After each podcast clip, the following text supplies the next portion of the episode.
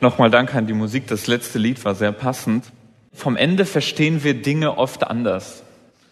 Ich glaube, gerade wenn wir an ein Lebensende denken, dann sieht man am Ende oft Dinge, die man hätte anders machen können und anders machen sollen. Ich glaube nicht nur als Mensch, der schon dem Lebensende entgegensieht, sondern auch als relativ junger Mensch schaut man oft auf sein Leben zurück und sieht Dinge, die man hätte anders machen sollen. Wir Menschen verstehen, äh, leben das Leben vorwärts, aber wir verstehen es rückwärts. Und genau deswegen haben letzte Worte oft so ein starkes Gewicht. Die letzten Worte eines Menschen sind oft die Worte, in denen er am meisten Lebenserfahrung hat. Die letzten Worte sind oft die Momente, wo Menschen ihr Leben reflektieren und verstehen, was sie erreicht haben oder was sie eben nicht erreicht haben. Denken wir einmal an Leonardo da Vinci, der Maler und Erfinder, der am Ende seines Lebens gesagt haben soll, ich habe Gott und die Menschen beleidigt, weil mein Werk nicht die Qualität erreichte, die es hätte erreichen sollen. Ein so großer Maler, aber am Ende des Tages schaut er auf sein Leben zurück und sieht, eigentlich hätte ich mir mehr Mühe geben sollen. Die Qualität meiner Werke hatte nicht das Maß, das es eigentlich erreichen sollte. Oder der bekannte Musiker Bob Marley sagte am Ende seines Lebens oder soll gesagt haben am Ende seines Lebens, Geld kann kein Leben kaufen. Am Ende ist es egal, wie viel Ruhm du hast, am Ende ist es egal, wie viel du hast, am Ende kannst du dir kein Leben davon kaufen. Letzte Worte haben immer wahnsinniges Gewicht, weil sie unser ganzes Leben, was wir auf dieser Erde leben, in eine Perspektive bringen.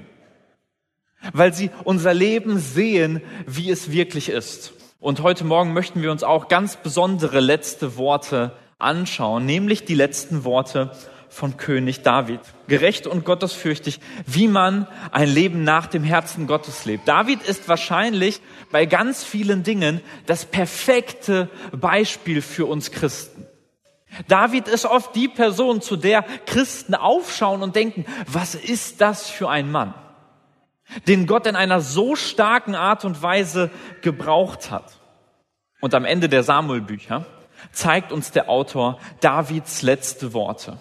Das, was er abschließend zu sagen hat. Das, was er am Ende als Resultat über seinem Leben festhält. Lasst uns mal diese letzten Worte anschauen. Wir finden sie in 2 Samuel Kapitel 23, die Verse 1 bis 7. 2 Samuel Kapitel 23, die Verse 1 bis 7.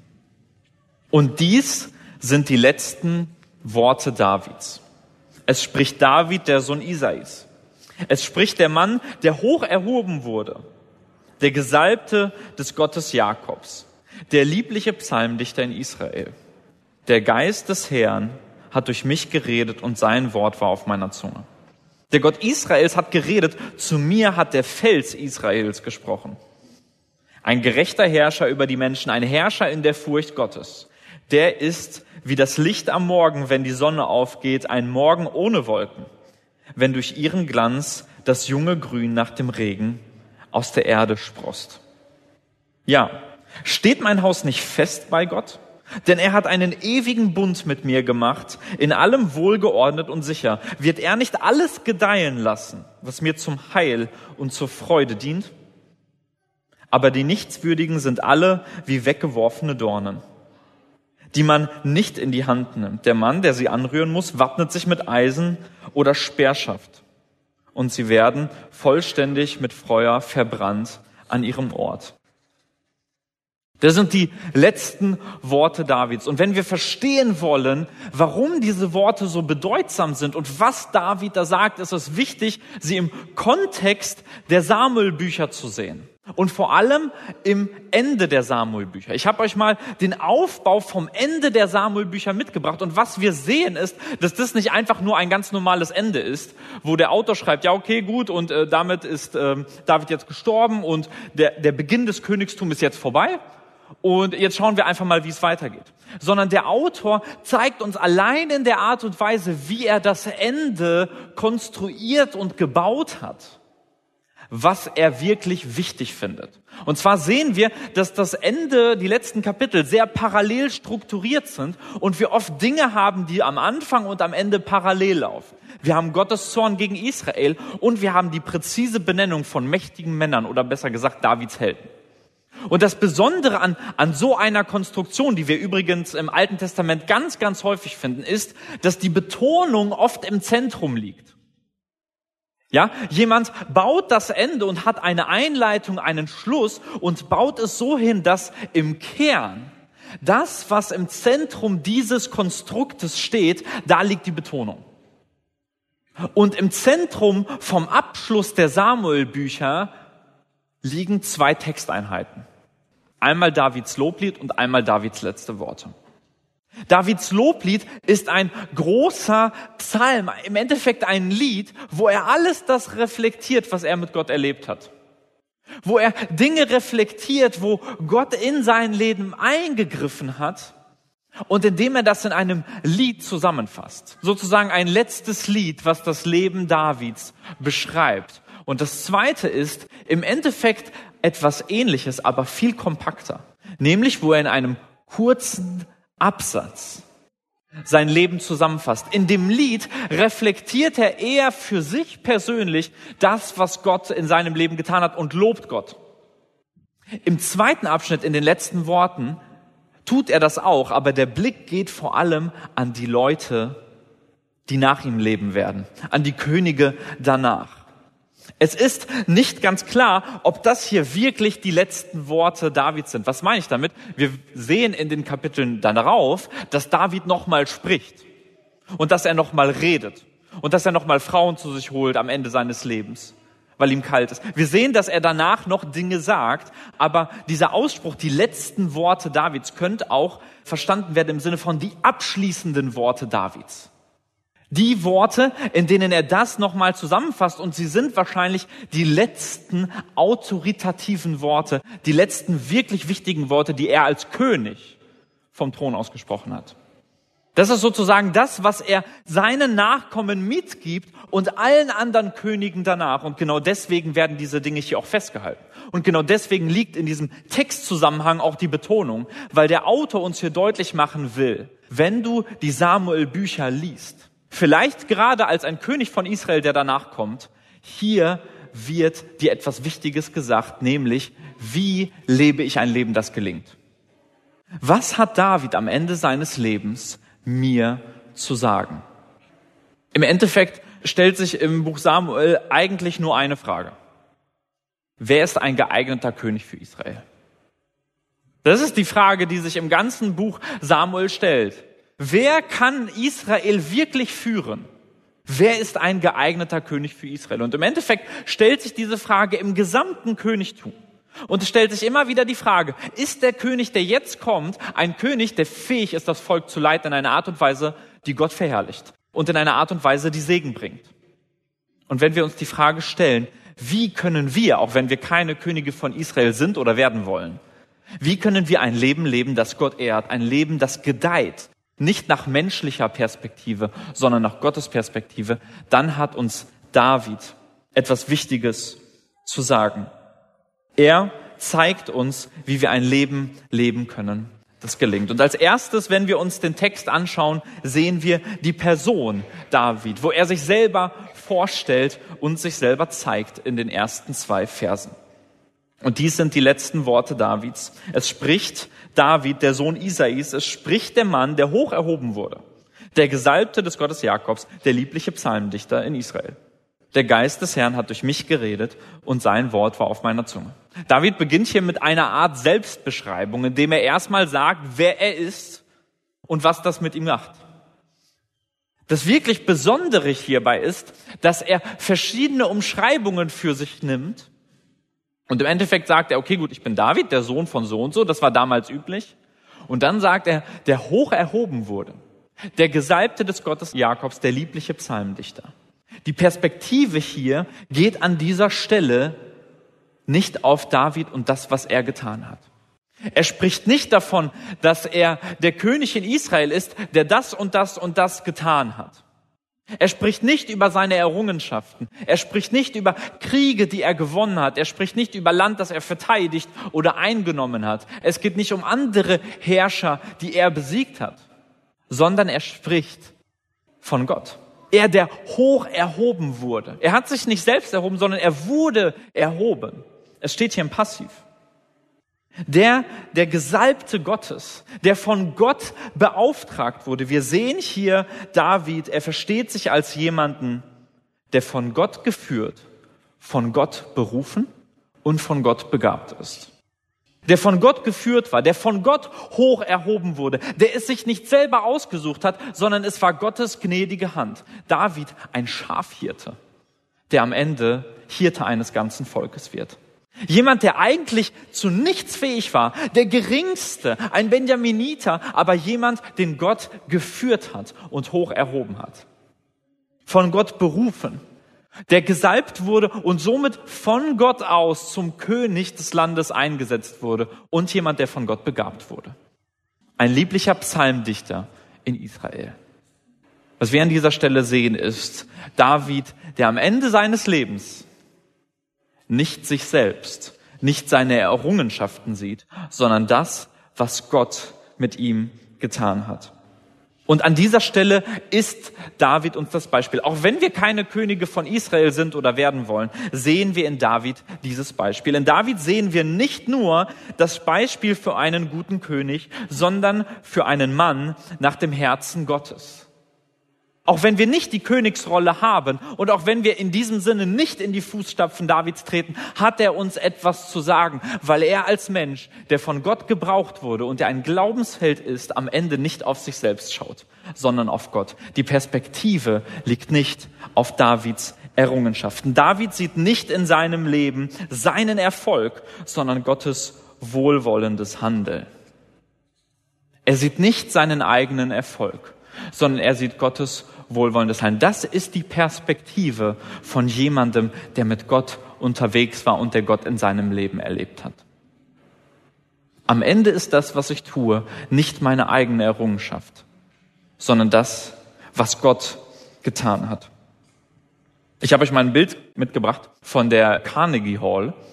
Das ist ein berühmtes Konzerthaus in New York. Und jeder, der so ein bisschen was mit klassischer Musik zu tun hat, wird dieses Konzerthaus kennen, weil es eben wahnsinnig berühmt ist, wahnsinnig prunkvoll ist, weil da wahnsinnig viele berühmte Musiker immer wieder Konzerte geben.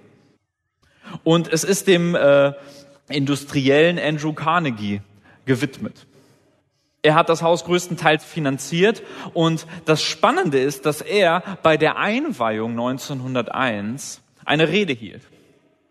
Ja, er als Stahlindustrieller hat enormes Vermögen aufgebaut, hat wahnsinnig vielen Menschen Arbeitsplätze gegeben, ist ein wahnsinnig erfolgreicher Unternehmer gewesen. Und als er diese Halle einweihte, waren viele Politiker und angesehene Persönlichkeiten aus dem Bereich Kunst und Kultur anwesend. Und bei seiner Rede hätte er viel darüber sprechen können, was er geleistet hat, dass er jetzt fähig ist, dieses Gebäude zu finanzieren. Er hätte viel darüber sprechen können, wie er durch seine harte Arbeit zu richtigem Erfolg und Vermögen gekommen ist. Aber er entscheidete sich, diese Rede anderen Menschen zu widmen, nämlich den Künstlern, die dort spielen werden. Und er sagte, das Schönste an dieser Einweihung ist, dass ich hier auf dem Podium stehen kann und die wunderbaren Künstler loben können, die zur Kunst dieses Landes beitragen. Er schaut auf diese Halle, auf diese Bühne und er sieht nicht sich selbst, der das geschaffen hat, sondern er sieht die Menschen, die dort spielen können. Und in einer genau gleichen Art und Weise schaut David auf sein Leben und er sieht nicht das, was er geleistet hat.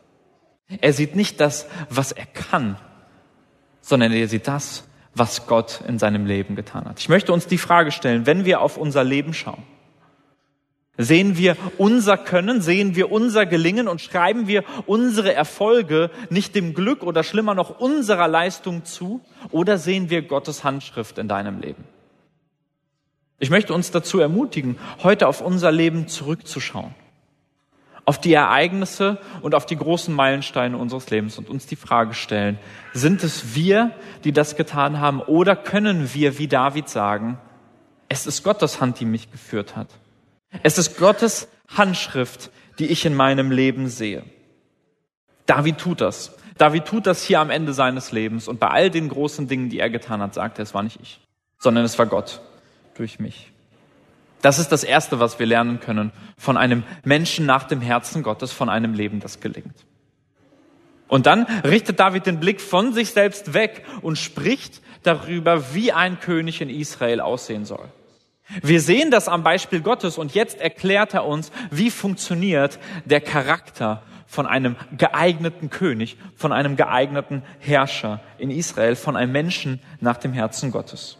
Das kommt nicht von ihm, sondern das kommt von dem, der das Volk Israel gelenkt hat. Der Gott Israels hat geredet, zu mir hat der Fels Israels gesprochen. Ein gerechter Herrscher über die Menschen, ein Herrscher in der Furcht Gottes.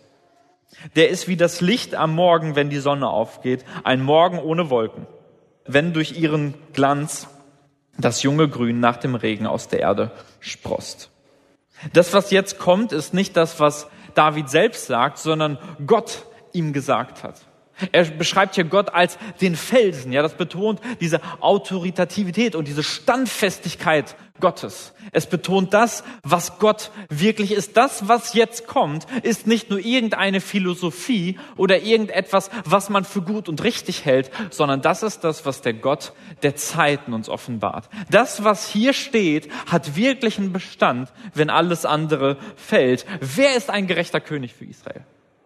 Wer ist fähig, sich selbst und eine ganze Nation in Segen zu führen. Wir sehen hier, diese Person ist gerecht und gottesfürchtig. Ein gerechter Herrscher über die Menschen. Ein Herrscher in der Furcht Gottes. Der ist wie ein Morgen. Der ist wie, die, wie ein Licht am Morgen, wenn die Sonne aufgeht. Der ist nicht etwas Negatives, sondern etwas Positives. Er benutzt hier dieses Bild von der Schöpfung. Er benutzt hier dieses Bild, was im Allgemeinen das Aufblühen beschreibt. Ja, solche Bilder waren im Alten Testament relativ wichtig, weil sie immer wieder auf das Gedeihen des Volkes anspielen. Also darauf, wie ein Volk wirklich leben kann. Wie es einem Volk gut geht. Und David benutzt an ganz, ganz vielen Stellen, auch in seinen Psalmen, immer wieder dieses Bild von einem Morgen, von etwas Aufblühenden. Er stellt hier die Frage, wie kann man ein Leben leben, das gelingt, was zum Wohle des Volkes dient, wo Menschen nicht niedergedrückt werden, wo Menschen nicht frustrieren, sondern wo Menschen aufblühen in ihrem Leben. Und er sagt, dieser Herrscher ist gerecht und gottesfürchtig. Gerecht und gottesfürchtig, diese beiden Begriffe funktionieren hier ein bisschen parallel, aber sie ergänzen sich. Gerecht betont eher mehr das Halten von Gottes Geboten. Es bedeutet natürlich, Gott zu lieben und Gott zu folgen, aber sich vor allem rechtmäßig, wahrhaftig und ehrlich an die Gebote Gottes zu halten. Gottesfürchtig schlägt natürlich genau in dieselbe Kerbe, aber es betont eher die Art und Weise, wie Menschen Gott sehen. Sehe ich Gott als jemanden, dem ich Ehrfurcht geben möchte? Sehe ich Gott als jemanden, der über mir steht, der Autorität über mein Leben hat und lasse ich das zu? Das eine meint eher, halte ich mich an dem, was Gott sagt? Und der andere Aspekt betont eher, sehe ich Gott als den, den er wirklich ist. Und genau das möchte David hier herausstellen. Er gibt uns hier eine Anleitung für ein Leben, das gelingt. Willst du ein Leben, das wirklich gelingt? Willst du ein Leben im Gottes Willen tun? Dann sei gerecht und gottesfürchtig. Dann halte dich an das, was Gott sagt und sehe Gott so, wie er wirklich ist, nämlich als den, der alles in der Hand hat.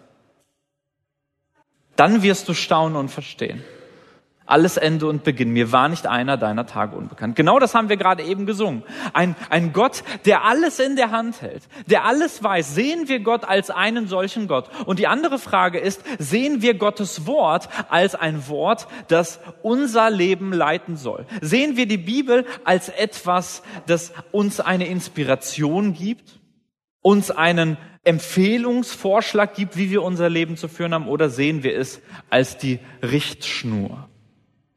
Viele Könige in Israel haben es sich ausgesucht, welchem Gott sie dienen. Und sie haben ein bisschen abgewegt, in welche Richtung das Volk sich sehnt oder in welche Richtung sie selber gehen wollen oder ihre Frauen und haben sich ein bisschen danach gerichtet. David sagt hier nein.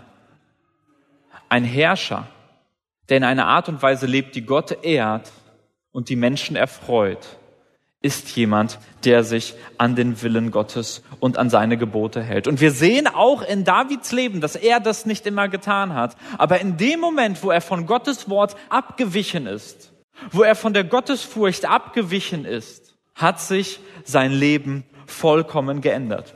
Das sehen wir zum Beispiel in den Bußpsalmen, in Psalm 32, in Psalm 51, da wo er über seine Sünde spricht, wo er darüber spricht, was Gott in seinem Leben getan hat, als er erkannt hat, dass er sündig ist. Dann sagt er, ich verschmachtete. Ich konnte nicht mehr leben. Ich fühlte mich wie jemand, der vertrocknet. Ich fühlte mich wie jemand, der zu nichts mehr fähig ist, der zu nichts mehr in der Lage ist, der im Endeffekt dieses Leben nur noch als eine Qual sieht. Ich weiß nicht, wie es dir heute geht, aber wenn das dein Leben beschreibt, dann möchte ich dich ermutigen. Sei gerecht und gottesfürchtig.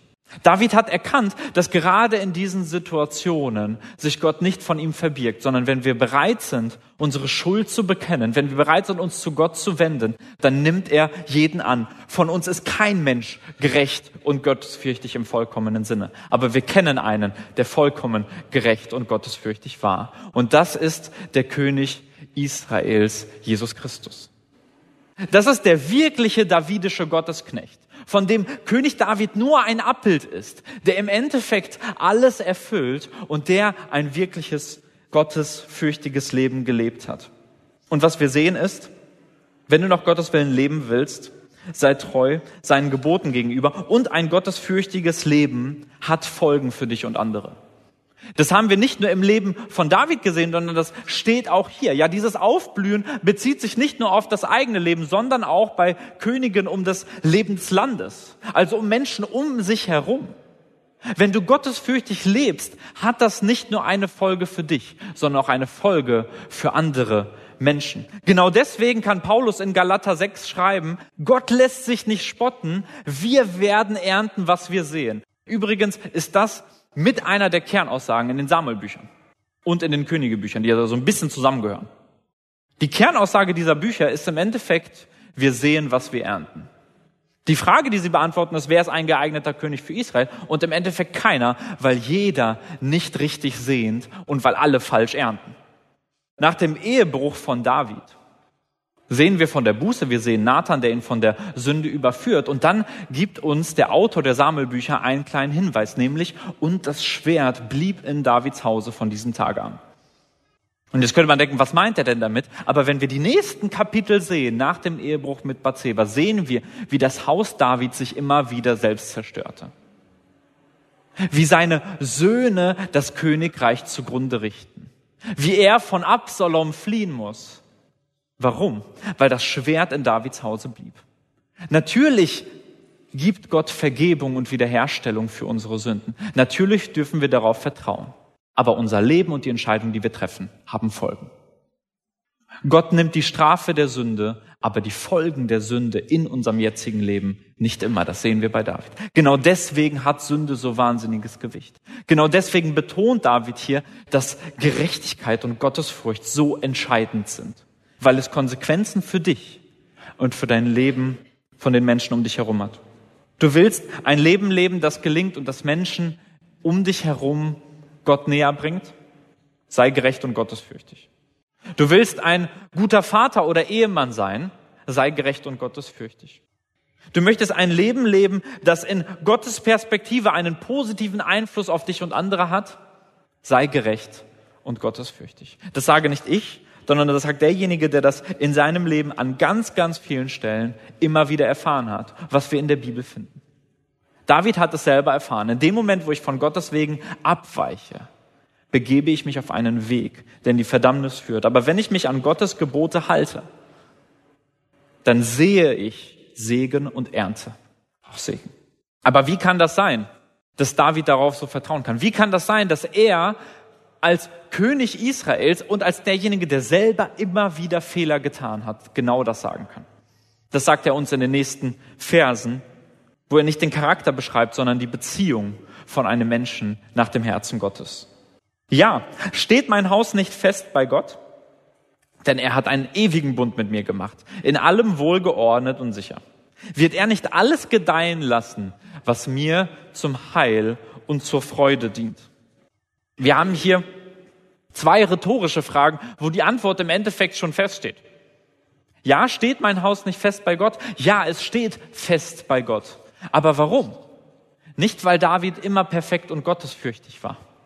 Nicht, weil er diesen ultimativen Standard erreicht hat, sondern warum?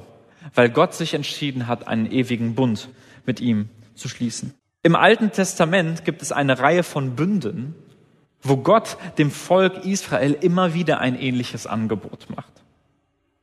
Wenn ihr bereit seid, meinem Wort zu folgen, mir zu dienen und ich euer Gott bin, dann will ich euer Gott sein und euch segnen. Ich werde euch in einer Art und Weise segnen, die ihr euch nicht vorstellen könnt und ihr werdet ein Segen sein für andere Menschen. Und ich werde euch das Land geben, das ich euch versprochen habe und ich werde dem treu gegenüber sein, was ich euch versprochen habe. Und wir sehen, dass das auch bei David ganz persönlich passiert im Davidbund. Das sehen wir in 2 Samuel 7, wo Gott David genau dieses Angebot macht und er sagt ihm diese Verheißung. Wenn deine Tage erfüllt sind und du bei deinen Vätern liegst, mit anderen Worten, wenn du am Ende deines Lebens bist, wenn dein Leben vollkommen vorbei ist, so will ich deinen Samen nach dir erwecken, der aus deinem Leib kommen wird und ich werde sein Königtum bestätigen. Aber meine Gnade soll nicht von ihm weichen, wie sie von Saul, wie ich sie von Saul weichen ließ, den ich vor dir beseitigt habe. Sondern dein Haus und dein Königreich sollen ewiglich Bestand haben vor deinem Angesicht. Dein Thron soll auf ewig feststehen. David bekommt von Gott ein Angebot, was er nicht ablehnen kann. Gott sagt ihm, ich gebe dir die Verheißung, Davids Sohn auf Davids Thron in Ewigkeit. Wenn du bereit bist, eine Beziehung mit mir einzugehen, wenn du bereit bist, einen Bund mit mir einzugehen, werde ich mich zu dir halten. Wenn du bereit bist, mir zu folgen, ich werde zu dir stehen. Ja, genau das sehen wir hier, wenn er sagt, ja, denn der Herr hat einen ewigen Bund mit mir geschlossen. Also nicht eine einfache Entscheidung, die einmal passiert ist, sondern eine ewige Zusage Gottes, dass er zu mir halten wird, dass er zu mir stehen wird und dass das, was er tut, er auch halten wird. Und das sehen wir bei David ganz besonders. Wer das Leben von David sieht, der weiß, dass Gott seine Verheißungen hält. Dass Gott das hält, was er versprochen hat. Obwohl David abgewandert ist, obwohl er kein perfektes äh, Leben gelebt hat, steht Gott zu seinen Verheißungen. Und die wirkliche Erfüllung finden wir in Jesus Christus. In Jesus Christus zeigt uns Gott, dass er das Versprechen mit David gehalten hat. Auch wenn seine Nachkommen nicht immer in seinen Wegen gewandelt sind. Auch wenn das Volk sich immer wieder von Gott abgewandt hat. Wir haben keinen Gott, der die Menschen einfach so verwirft. Unser Gott verwirft uns nicht, sondern er geht uns nach. Und er bringt seine Verheißungen immer ans Ziel. Unser Gott verwirft uns nicht, sondern er bringt seine Verheißungen immer ans Ziel. Darauf dürfen auch wir heute vertrauen. Auch wenn wir nicht König David sind, auch wenn wir keine Israeliten sind. Wir dürfen darauf vertrauen, weil Gott sich nicht ändert und weil er seine Verheißungen auch uns in Christus zugänglich macht. Wenn du an Jesus glaubst, wenn du mit Jesus unterwegs bist, dann lass dir gesagt sein, dass du nicht mit einem Gott lebst, der seine Meinung einfach so ändern kann. Dass du nicht mit einem Gott lebst, der morgen anders über dich denkt als gestern, sondern ein Gott, der in dir Christus sieht und der dir nahe sein möchte und der das, was er in seinem Wort versprochen hat, dass er das auch zu Ende führen wird, auch wenn es jetzt vielleicht heute nicht so aussieht. Auch wenn wir Sorgen in unserem Leben haben, wir wissen, dass unser Gott das Versprechen hält. Die zweite rhetorische Frage ist, wird er nicht alles gedeihen lassen, was mir zum Heil und zur Freude dient? Und hier hat er zwei Begriffe. Zum einmal Heil, also das, das Wohlwollen und die Rettung des Volkes und von ihm persönlich und einmal die Freude. Also tatsächliche Freude im Leben, Gelingen im Leben, das, was mir persönlich wohlgefällt. Und jetzt könnte man sich die Frage stellen, logischerweise schließt sich das nicht aus. Und es gibt Menschen, die das genauso sehen und die sagen, ja gut, ich, ich kann ja mit Gott leben und dadurch Rettung bekommen, aber ich will ja eigentlich Spaß im Leben haben. Ich will ja eigentlich ein Leben leben, wie es mir gefällt und wie, wie ich wirkliche Freude habe. Und später, wenn ich irgendwann mal alt bin, dann kann ich ja vielleicht mich zu Gott wenden und, ja, sage ich mal, geistliches Heil bekommen. David sieht hier beides zusammen. Für ihn schließen sich Heil, also Leben in der Rettung Gottes und persönliche Freude, also ein persönlich erfülltes Leben nicht aus, sondern es ergänzt sich. In dem Moment, wo wir unsere Freude in Gott finden, finden wir auch Rettung und Gottes Verherrlichung. John Piper hat das in seinem Buch Desiring God, also Sehnsucht nach Gott, auf den Punkt gebracht, wo er sagt, Gott wird am stärksten in uns verherrlicht, wenn wir uns am meisten in ihm freuen. Und genau dazu lädt uns David hier auch ein. Ist Gott ein Gott, der seine Verheißungen trägt? Rhetorische Frage von ihm. Ja, natürlich. Wird er deswegen nicht genau das bestätigen, was uns zum Heil und zur Freude wird? Rhetorische Frage. Ja, natürlich.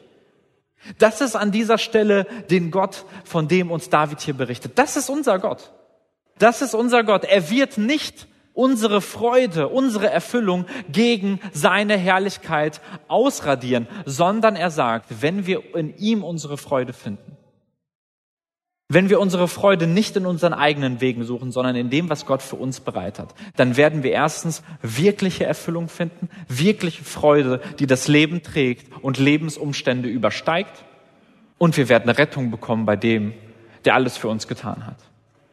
Wie können Heil und Freude zusammengehen? Wenn wir unsere Freude in dem finden, der uns Heil schenkt. Das ist das Bild, was uns David zeichnet für einen Menschen, der mit Gott lebt.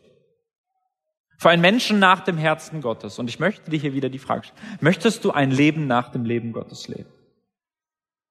Dann schau, was Gott in deinem Leben getan hat. Und sehe nicht dich als Held deiner Geschichte, sondern Gott, der durch seine gnädige Hand dich geführt und dich begabt hat. Es ändert die Art und Weise, wie wir in der Gemeinde dienen. Es ändert die Art und Weise, wie wir anderen Menschen in der Gemeinde begegnen. Es ändert die Art und Weise, wie wir Menschen in unserem Umfeld behandeln, über sie denken, über sie reden. Wenn wir wissen, dass das, was Gott in unserem Leben getan hat, nicht unser Verdienst ist, sondern sein Verdienst. Zweitens sehen wir den Charakter, dass die Person gerecht und gottesfürchtig ist. Ein Leben, das gelingt, richtet sich immer nach Gottes Maßstäben und sieht immer ihn als höchste Autorität in unserem Leben. Tun wir das oder sehen wir Gott eher als eine Art Vorschlag? Ich habe mal äh, Ikea-Möbel aufgebaut, ab und zu immer mal wieder. Und ich weiß nicht, ob ihr das kennt, aber wir Männer sind ja so ein bisschen allergisch gegen Anleitung. Ja? Für mich ist das auch eher so eine Art Vorschlag. Und ich gucke erstmal mal selber, ja, leg die Sachen erstmal selber hin, schraub erstmal selber ein bisschen und wenn ich merke, ich komme nicht mehr weiter, dann gucke ich mal in die Anleitung und gucke, okay, gut, ja, ich völlig falsch gemacht. Und ich glaube, manchmal sehen wir genau so das Leben mit Gott und seinem Wort. Wir versuchen erstmal selber und gucken, wie weit wir kommen. Und wenn wir irgendwann nicht mehr, mer wenn wir irgendwann merken, dass es nicht mehr weitergeht, dann fragen wir nach Gott. Übrigens ein ganz, ganz klassisches Beispiel auch der Könige in Israel. Sehr, sehr viele Könige leben genau nach diesem Prinzip. Ich schaue erstmal selber und wenn ich nicht mehr kann, dann frage ich nach Gott. Er, David zeigt uns hier ein anderes Bild. Er sagt, ein Herrscher ist gerecht und in der Furcht Gottes. Er fragt zuerst nach Gott und Gott ist die Autorität für sein Leben. Und als letztes sehen wir die Beziehung. Die Beziehung gründet sich nicht auf dem, was wir tun, sondern auf dem, was Gott uns zugesagt hat. Es ist das Versprechen und der ewige Bund, der uns trägt, der in Christus erfüllt ist und uns dadurch Leben bringt. Und David schließt seine letzten Worte ab, indem er die andere Seite noch einmal zeigt. Indem er von seinem Leben und von dem Leben eines Gerechten, eines Menschen nach dem Herzen Gottes weggeht zu der anderen Seite. In Vers 6 und 7. Die anderen aber, die Nichtswürdigen, sind alle wie weggeworfene Dornen, die man nicht in die Hand nimmt. Denn der Mann, der sie anrühren muss, wappnet sich mit Eisen und Speerschaft. Und sie wollen vollständig mit Feuer verbrannt werden an ihrem Ort. David hat immer wieder so eine Neigung, diese zwei Seiten des Lebens zu beschreiben. Diese Stelle ist sehr, sehr parallel zu Psalm 1, wo er, den Leben, wo er das Leben des Gerechten und des Gottlosen beschreibt. Und genau hier, er beschreibt das Gott wohlgefälligen Leben, das Leben eines wirklichen Herrschers Israels und er beschreibt die andere Seite, nämlich der Nichtswürdigen, also diejenigen, die ihr Leben leben ohne Gott. Sie sind wie weggeworfene Dornen. Das steht natürlich im, Kontrast zu dem Bild, was er gerade eben gemalt hat, wo die Sonne aufgeht, wo das Grün aufsprost. Und hier sind es Dornen, die weggeworfen werden müssen. Ein Leben, was zwar da ist, aber was nicht wirklich lebenswert ist. Etwas, was völlig verbrannt wird. Etwas, was nicht wirklich zu irgendetwas fähig oder nützlich ist. Das ist das Leben ohne Gott. Und David sagt es hier an dieser Stelle so kurz, aber gleichzeitig so klar und deutlich. Und genau damit möchte ich diese Predigt abschließen. Der Weg für diejenigen oder für denjenigen, der nach Gottes Willen lebt, ist vorgezeichnet. Der Weg für denjenigen, der mit Gott lebt, kann sehr unterschiedlich aussehen, was die Lebensumstände angeht. Aber nach Gottes Perspektive ist dieser Weg schon vorgezeichnet und endet in Herrlichkeit und nicht in Gericht. Aber der Weg des Gottlosen auch. Hier sehen wir das an den Nichtswürdigen. Auch wenn sie scheinbar, auch wenn diese Könige scheinbar nach menschlicher Perspektive viel Ruhm und Ehre erlangen, am Ende sind sie zu nichts würdig und sie bekommen nichts. Der Weg von demjenigen, der mit Gott lebt, ist schon vorgezeichnet. Aber der Weg des Gottlosen auch. Und an dieser Stelle haben wir die Entscheidung. Die Entscheidung, gerecht und gottesfürchtig zu leben. Oder die Entscheidung, das nicht zu tun. Von dieser Entscheidung stehen auch wir Christen immer, immer wieder. Und ich möchte uns dazu einladen. Wenden wir uns zu dem, der wirklich gerecht und gottesfürchtig ist. Dem, der alles für uns gegeben hat, Jesus Christus. Der, der den Bund erfüllt hat. Der wahre davidische König, der sich für uns hingegeben hat und dem wir unser Leben geben, nachdem wir unser Leben richten. Oder gehen wir auf eigenen Wegen, die am Ende zu nichts führen. Diese Entscheidung ist jedem von uns möglich. Und ich möchte uns dazu einladen, diese Entscheidung auch heute wieder aufs Neue zu treffen. Amen.